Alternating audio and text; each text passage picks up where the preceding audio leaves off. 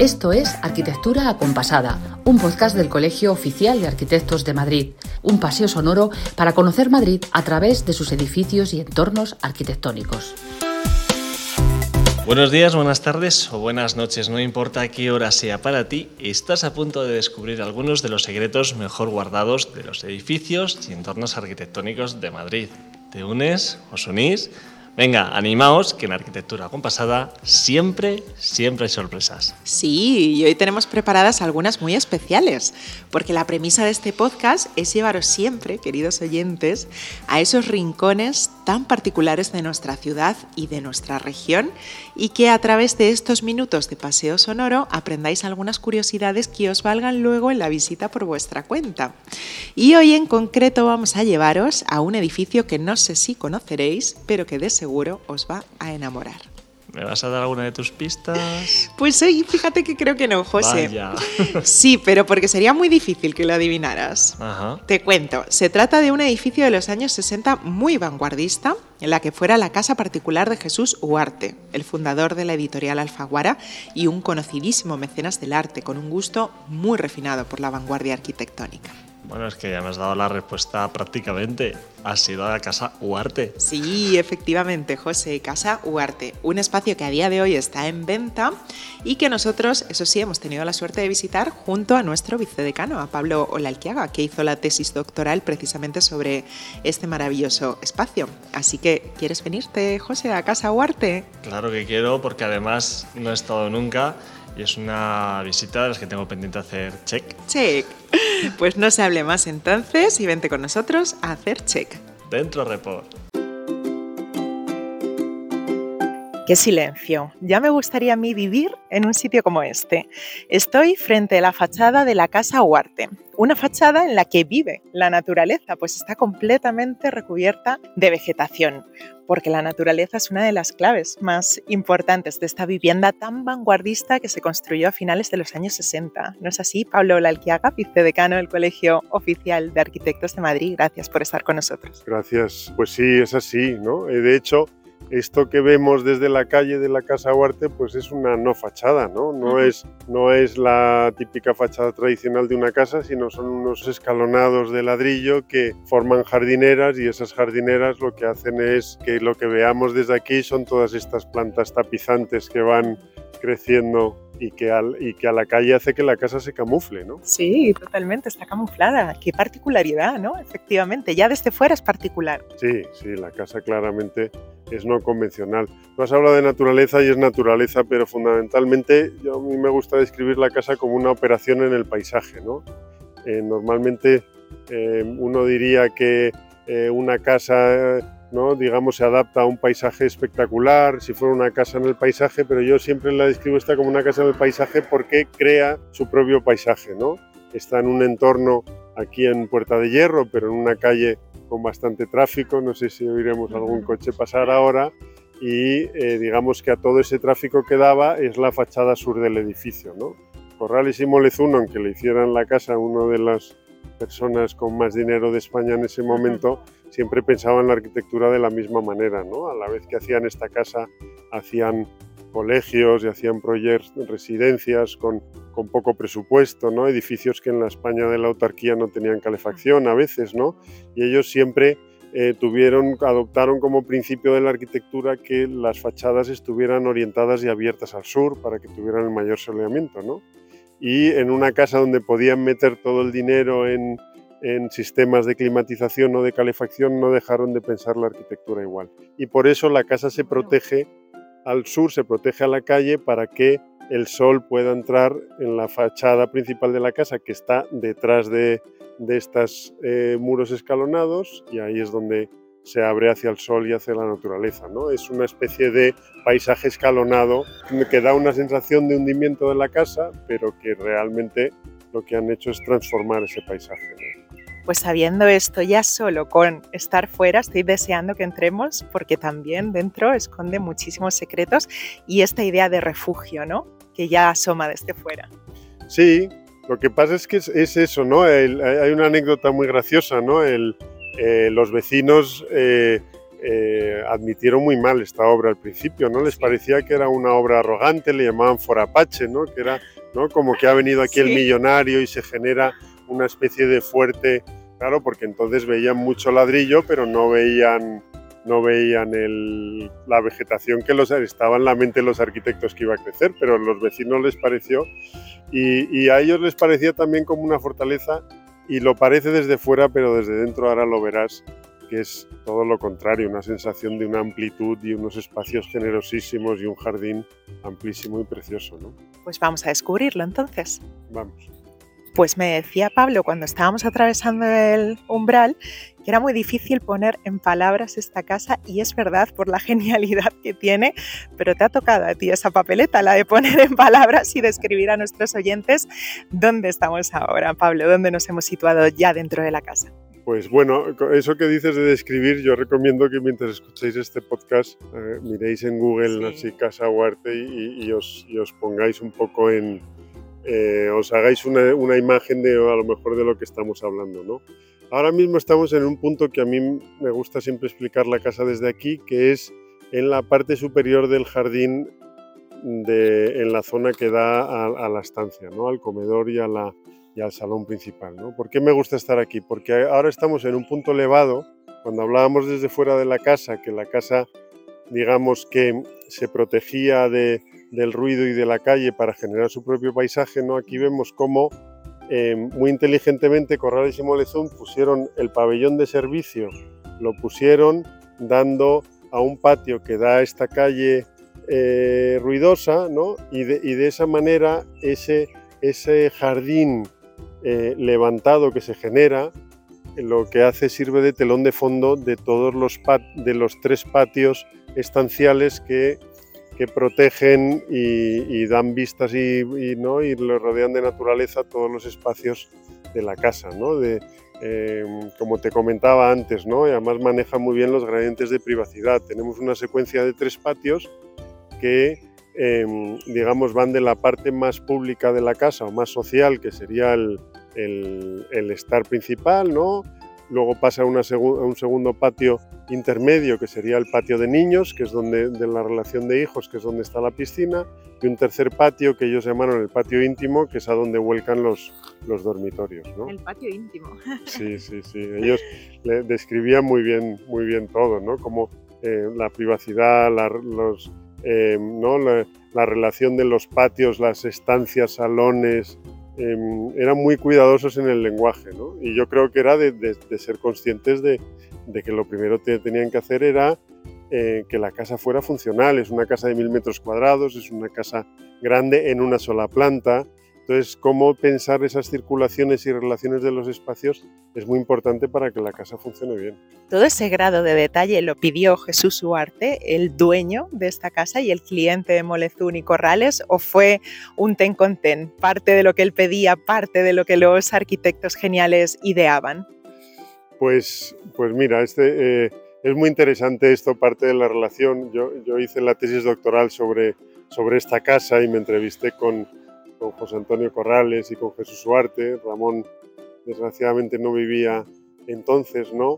Y la relación de los arquitectos con la casa y con los clientes es súper peculiar. Eran íntimos amigos, Jesús eh, Huarte y Ramón Vázquez Molezún eran íntimos amigos, pero José Antonio Corrales y, y, los matrimonios eran muy amigos y José Antonio Corrales también, ¿no?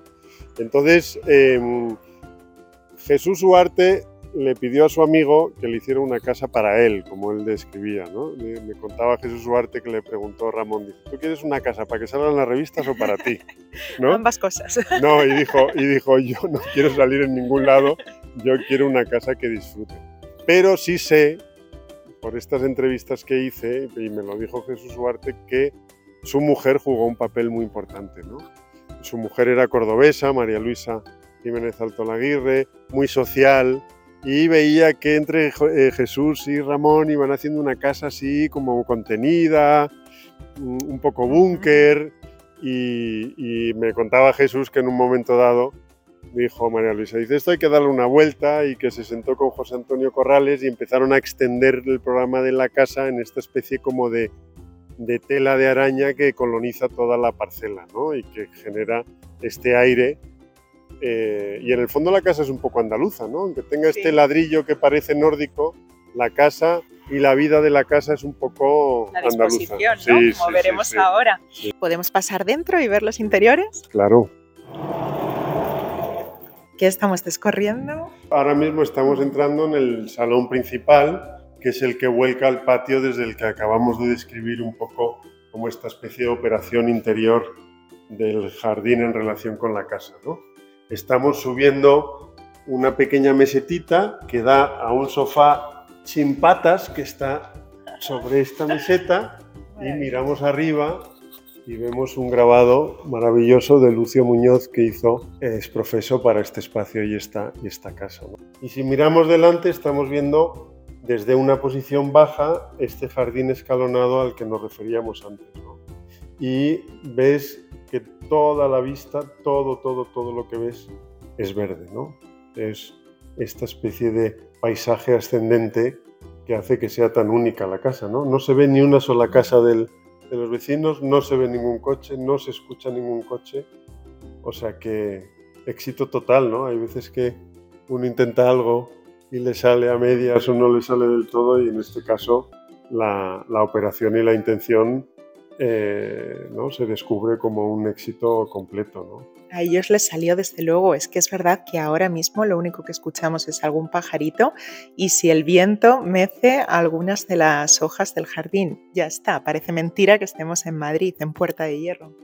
Sí, exacto, es que da una paz y da una armonía y sobre todo que desde fuera la casa que va a parecer que tiene unos, un jardín pequeño y unos espacios más angostos, aquí es que se respira espacio por, por todos lados. ¿no? Y luz, porque con la hora que es, son ahora mismo las 5 y 36 de la tarde y tenemos una luz maravillosa. Maravillosa, ¿no? Y es muy importante también hacer referencia, estamos viendo una escultura preciosa de Cristino Mayo, que está en el jardín, una figura femenina, pero este jardín, la relación de los Huarte con, el arte también merece la pena mencionarla, ¿no? Y en esta casa, estamos, bueno, hemos hablado de Lucio Muñoz, por supuesto, pero había una escultura preciosa de Oteiza que ahora está en, una finca familiar en, Navarra y había un montón de esculturas y el arte siempre estaba presente en, toda la casa, ¿no? que es una cosa que además me gusta mucho porque la casa es tan ortogonal ¿no? y tan eh, en los ángulos rectos, pero las piezas de las esculturas puestas en determinados puntos le da ese, eh, esa connotación diagonal a, la vista y al espacio que, que lo hacía único. ¿no? ¿Y qué podemos decir de los materiales con que se levanta esta casa, Pablo? Pues esta casa tiene, yo creo que una de las grandes virtudes es justamente la elección de un, de un solo material eh, eh, puesto eh, constantemente, ¿no? que es la, cerámica vidriara. ¿no? La cerámica vidriara tiene, tiene esta virtud que es que como se cuece a tan alta temperatura tiene una resistencia casi, casi infinita ¿no? y de hecho va mejorando con los años y yo creo que la, ponen en la fachada, en, los ladrillos de fachada, en las tejas de cubierta, en los suelos, tanto dentro como fuera de la casa, ¿no? Y esa cosa monomaterial y monocromática de la casa yo creo que es una de las virtudes que tiene, ¿no? Que son como todas las grandes arquitecturas clásicas, ¿no? De los templos em, egipcios, ¿no? La, arquitectura romana, ¿no? Toda, em, esta, esta virtud en la que un solo material armoniza toda la obra, yo creo que está presente aquí, sin duda. ¿Y cuál es la situación de esta joya, Pablo? Porque cuesta creer que estemos aquí como si fuéramos ahora mismo los moradores, pero es simplemente provisional durante este cuartito de hora. ¿Cuál es la, situación de Casa Huarte?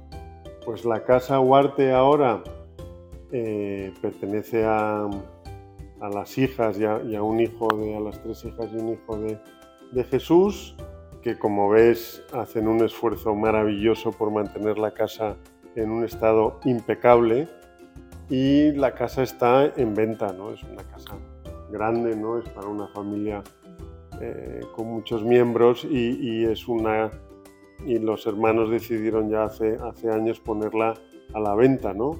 Lo que pasa que eh, pues no está resultando fácil, ¿no? Es una, es una casa de mil metros cuadrados, una parcela de 2.500 metros cuadrados, en pleno Puerta de Hierro, pues tiene un valor, ¿no? Y aparte que la propia casa, como estamos describiendo, tiene más valor todavía, ¿no?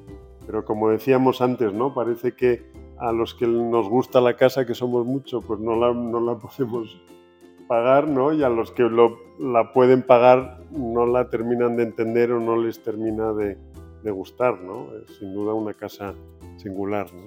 Fue un bombazo en su momento, ¿no? Social y, y arquitectónico, ¿no? Con estas cubiertas que no hemos mencionado, ¿no? El juego de cubiertas diagonales eh, es importantísimo, ¿no? Y, y, se generó casi una corriente en la que eh, en la escuela de arquitectura siempre todos los años aparecían proyectos ¿no? con las cubiertas entrecruzadas como, como esta casa. ¿no? O sea que en arquitectura hay modas también, ¿no? Sí, hombre, como en todo. como en todo, ¿no? Y, a, y, y que, que tire la primera piedra el que esté libre de pecado, vamos, lo hemos hecho todos, todos hemos copiado, pero copiado en el buen sentido, ¿no? Es una parte maravillosa del, del aprendizaje, ¿no? Interesantísimo todo, Pablo. Un millón de gracias por mostrarnos esta casa que tan bien conoces y que ahora ya es un poquito patrimonio de todos, por lo menos en nuestro imaginario. Espero que sí, espero que sí. Merece la pena conocerla y, y ha sido un placer y muchas gracias a vosotros. Qué gozada, María. Me ha encantado cuando has dicho que tú querrías vivir allí y pues no sabes tú nada. Hombre, claro que de sueños también se vive y seguro que a muchos de nuestros oyentes también se les han puesto los dientes largos Sin y se han imaginado viviendo entre esos muros, disfrutando del recogimiento que se respira allí y de la vida que al mismo tiempo tiene este lugar. Sin duda, desde luego que sí, María, esos mismos oyentes a los que vamos a escuchar ya en nuestra sección Hablando en Piedra.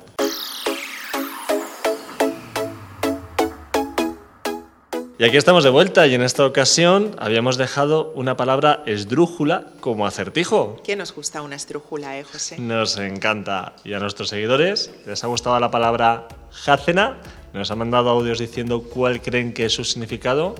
Vamos a comprobarlo. Pues una jácena puede ser una, una, un tipo de repisa que te podemos tener en nuestra casa. En vez de como una alacena, pues una jacena. Yo creo que una jácena es una columna horizontal que une otras dos vigas maestras verticales o columnas verticales para mayor sujeción, supongo, del edificio o porque haya una distancia muy grande entre una de las dos columnas o la otra. Bueno, esta semana hemos seleccionado dos audios. Muchas gracias a Luisa y a Lourdes, seguidoras del podcast. Y no, la verdad es que Jacena no es una especie de repisa. Se agradece el intento, Luisa. Y creo que Lourdes se ha acercado bastante, pero quien realmente nos va a sacar de dudas es la arquitecta Carmen Larrea, compañera del departamento de visado, que repite en esta sección. Adelante, Carmen. Hola José, María, Alicia, un placer estar de nuevo con vosotros en este Arquitectura Compasada y vamos a ver hoy qué es una jácena. Pues estas jácenas son vigas maestras, es un soporte horizontal principal de una estructura formada por vigas menores, que se le llaman habitualmente viguetas o jaldetas. En la arquitectura tradicional son muy habituales en el mudéjar y se emplean, por ejemplo, en los alfarjes, que son estos forjados que dan origen a los artesonados que todos conocemos, decorados con pintura y con talla. Un buen ejemplo de esto sería la Sala Dorada en el Palacio de Illueca, donde nació de hecho el Papa Luna, o la sala de Pedro IV de la Aljafería de Zaragoza. Algunos ejemplos más modernos los tenemos, eh, pues sin ir más lejos aquí, en la estación de Atocha, en donde al coger el cercanías, si uno levanta la vista, se pueden ver unas grandes vigas que soportan la estructura. Estas vigas serían estas jácenas, esta viga maestra, sobre la que se sustenta todo lo demás. Pues muchísimas gracias a nuestro experto arquitecto y vamos con reto semántico nuevo. ¿Preparado, José? Como siempre, a ver, no sé si vamos a ser capaces de decirlo a la vez, ¿eh? Que sí, ya verás. A ver, 3, 2, 1.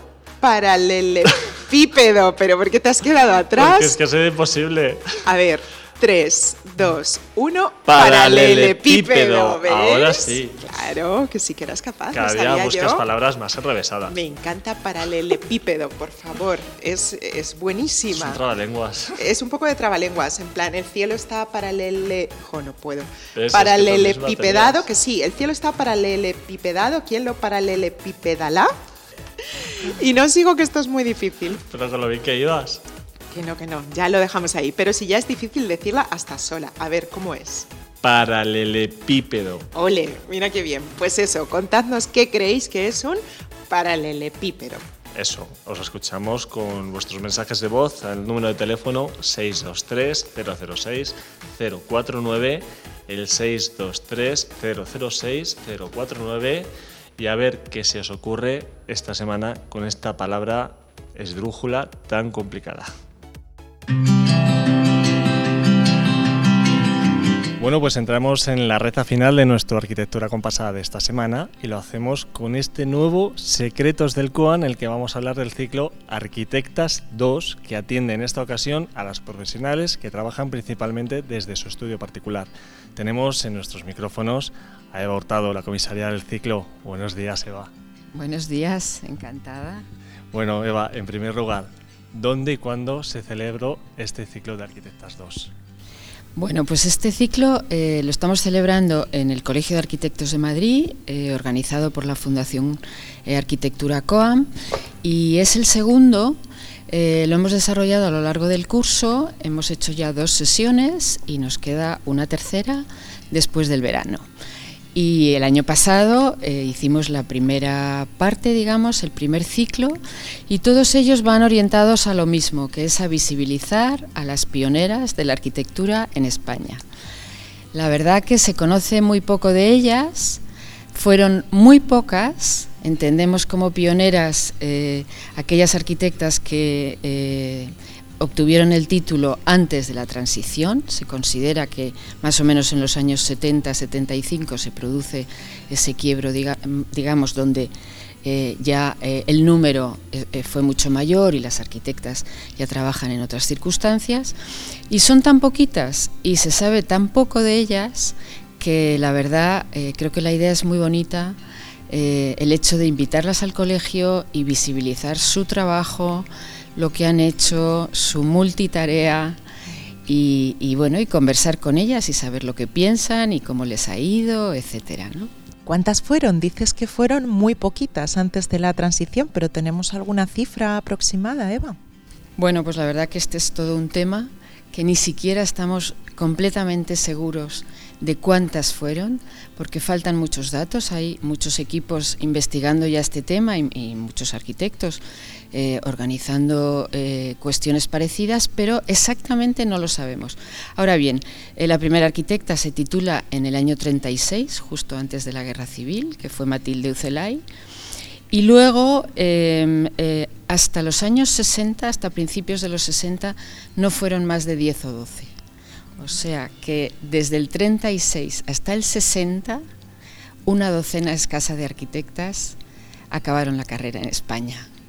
Es impresionante, ¿verdad, José? Una docena. Y nos imaginamos, aunque es difícil hacerlo, la cantidad de dificultades que tuvieron que tener, ¿no? Sí, una, una docena de, de, arquitectas que, bueno, una de las dificultades que creo que se explica en este ciclo es que muchas de ellas trabajaban como arquitectas, pero no firmaban su, sus obras ni sus proyectos, o sea, siempre estaban a la sombra pues de un hombre, ¿no? Entonces este, este ciclo saca a la luz el trabajo tan importante y realmente a las autoras de, estas maravillosas obras.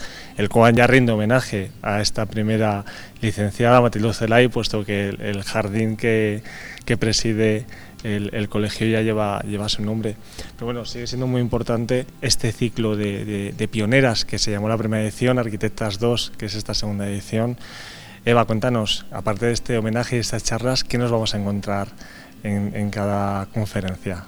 Bueno, pues la verdad que lo estamos planteando, ya desde el principio se hizo así, eh, más bien como una conversación y como un diálogo, de modo que no solamente, eh, aunque la idea clarísima es visibilizar a las más mayores, a las que empezaron, pero se intenta eh, que haya, como digo, una conversación. En, en el primer año la conversación era con arquitectas mucho más jóvenes, muy jóvenes, Hicimos eh, en tres ocasiones trajimos arquitectas de las mayores con otras muy muy jóvenes, aparte de hacer luego algunas mesas redondas y alguna conferencia independiente. Y este año eh, hemos decidido que el formato mesa redonda eh, con cuatro invitadas y no todas de las mismas generaciones. Hay también esta idea del diálogo intergeneracional. Pues está funcionando muy bien con una moderadora. La moderadora sí que es bastante más joven. Y bueno, pues intentamos traer a todas aquellas que todavía están con nosotros y que, y que les apetece la invitación y les apetece conversar. Y está funcionando muy bien. Estamos descubriendo un trabajo maravilloso. Decías que las arquitectas mm, que, han estado siempre eh, detrás de ciertos hombres, tal, pues la verdad que la arquitectura se, desarrolla casi siempre en equipo y casi siempre en asociación y en colectivo, pero no siempre. Y de hecho algunas de las arquitectas, y Matilde Ucelay, que fue la primera entre ellas, eh, desarrollaron su trabajo ya solas, ya desde el principio, ¿no?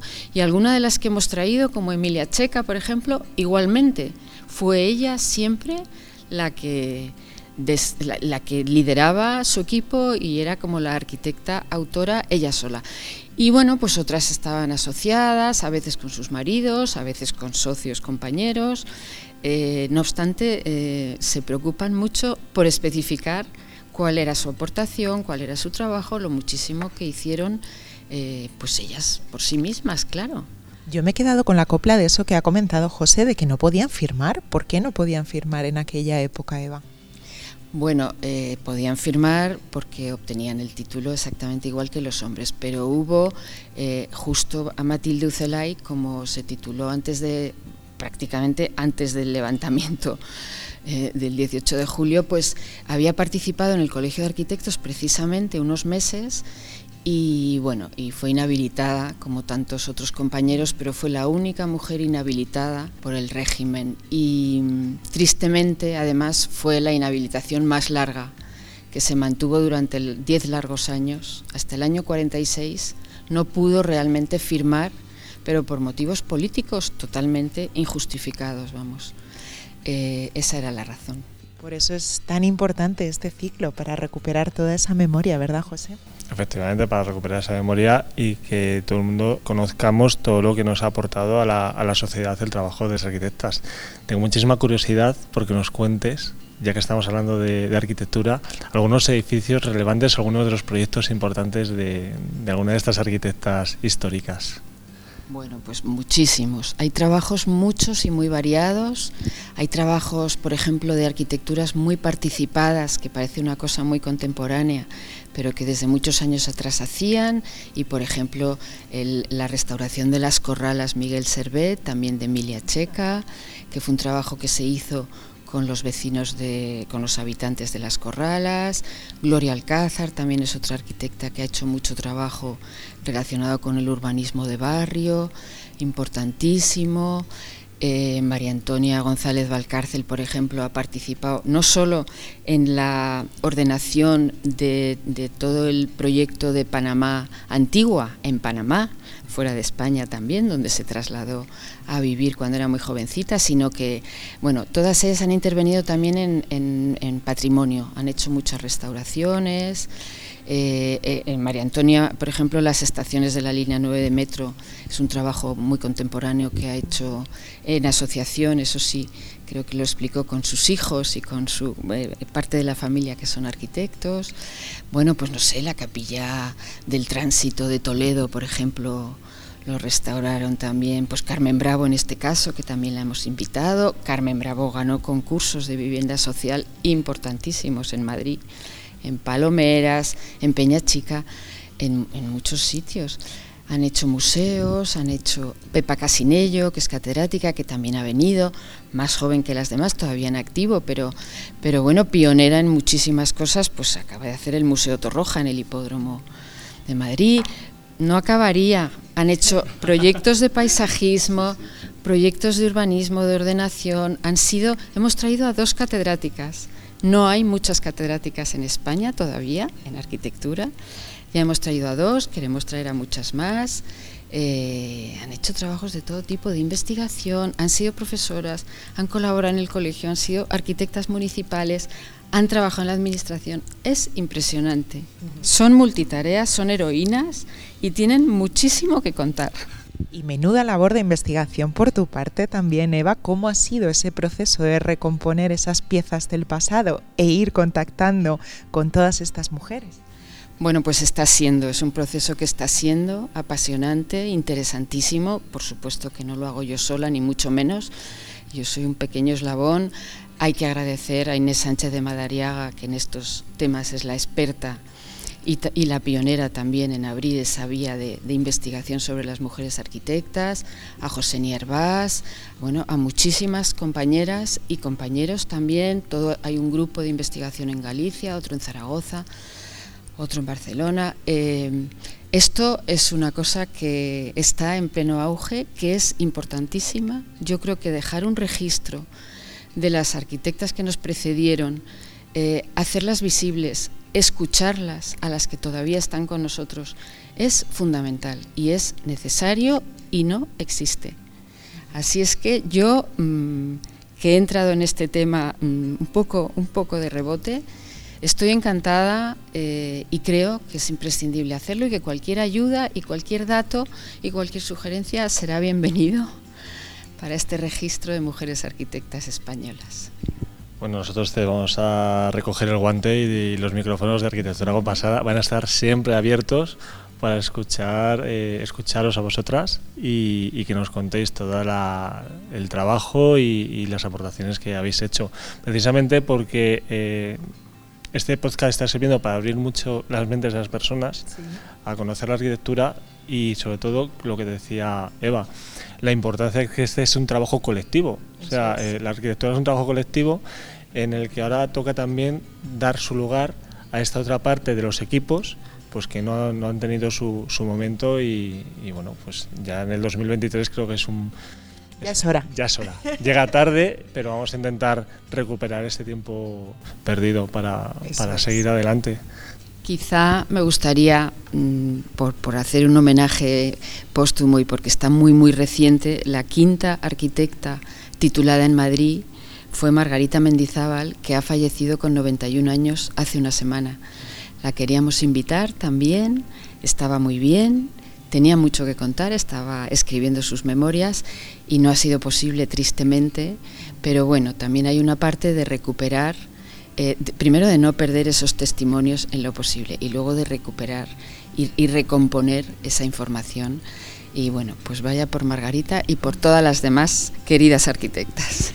Pues aquí queda ese homenaje y mandamos también un abrazo muy grande a todos sus familiares y ha sido un verdadero placer escucharte Eva. Muchísimas gracias por venir a Arquitectura Compasada. Muchas gracias a vosotros. Seguimos adelante.